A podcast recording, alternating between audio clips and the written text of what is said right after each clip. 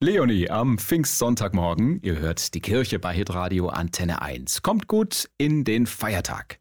Und da ist Pfingsten irgendwie ein echt komisches Fest, oder? Bescherung an Weihnachten, Eiersuche an Ostern, Fragezeichen an Pfingsten, weder Bräuche noch Traditionen oder Geschenke.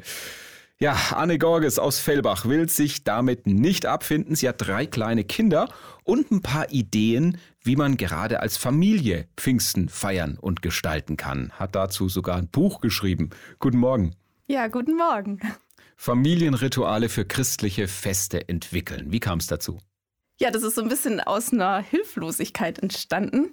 Mein erster Sohn wurde geboren und mir war es total wichtig, ihm was von meinem christlichen Glauben weiterzuerzählen. Mhm. Und dann habe ich entdeckt, dass das Feiern von Feiertagen eine total schöne Gelegenheit ist, um nicht nur über den Glauben zu sprechen, sondern ihn so mit allen Sinnen erlebbar zu machen. Jetzt ist Pfingsten ja kein einfaches Fest. Es geht um eine Art ja, göttliche Superkraft, kann man sagen, den sogenannten Heiligen Geist. Ihr habt als äh, Familie in den letzten Jahren ein paar Pfingstrituale ausprobiert. Was zum Beispiel? Das, mit dem wir angefangen haben, das ist eigentlich relativ einfach. Wir haben ein paar bunte Kreppstreifen, also so Kreppbänder genommen und die über unseren Tisch gehängt. Mhm. Gelb, in Orange, in Rot. Und dann sah das aus, als ob da so Feuer über unserem Frühstückstisch mhm. schwebt. Und wenn wir dann gefrühstückt haben, kommt natürlich die Frage bei den Kindern auf, was ist das? Da waren wir ganz schnell bei der Geschichte von Pfingsten. Als der Heilige Geist kam, dass es so aussah, als ob Feuer über den Köpfen schwebt. Kreppbänder überm Frühstückstisch. Was gäbe es noch für Pfingstbräuche? Wir haben so eine kleine Tradition an den Feiertagen, haben wir eine Feierkiste. Mhm. So eine Holzkiste.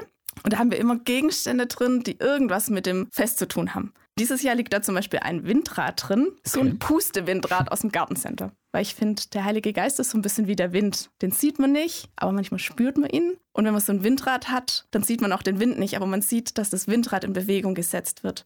Und beim Heiligen Geist sehen wir auch manchmal, wie Dinge in Bewegung gesetzt werden, wenn Glaube oder Liebe oder Hoffnung wachsen. Genau.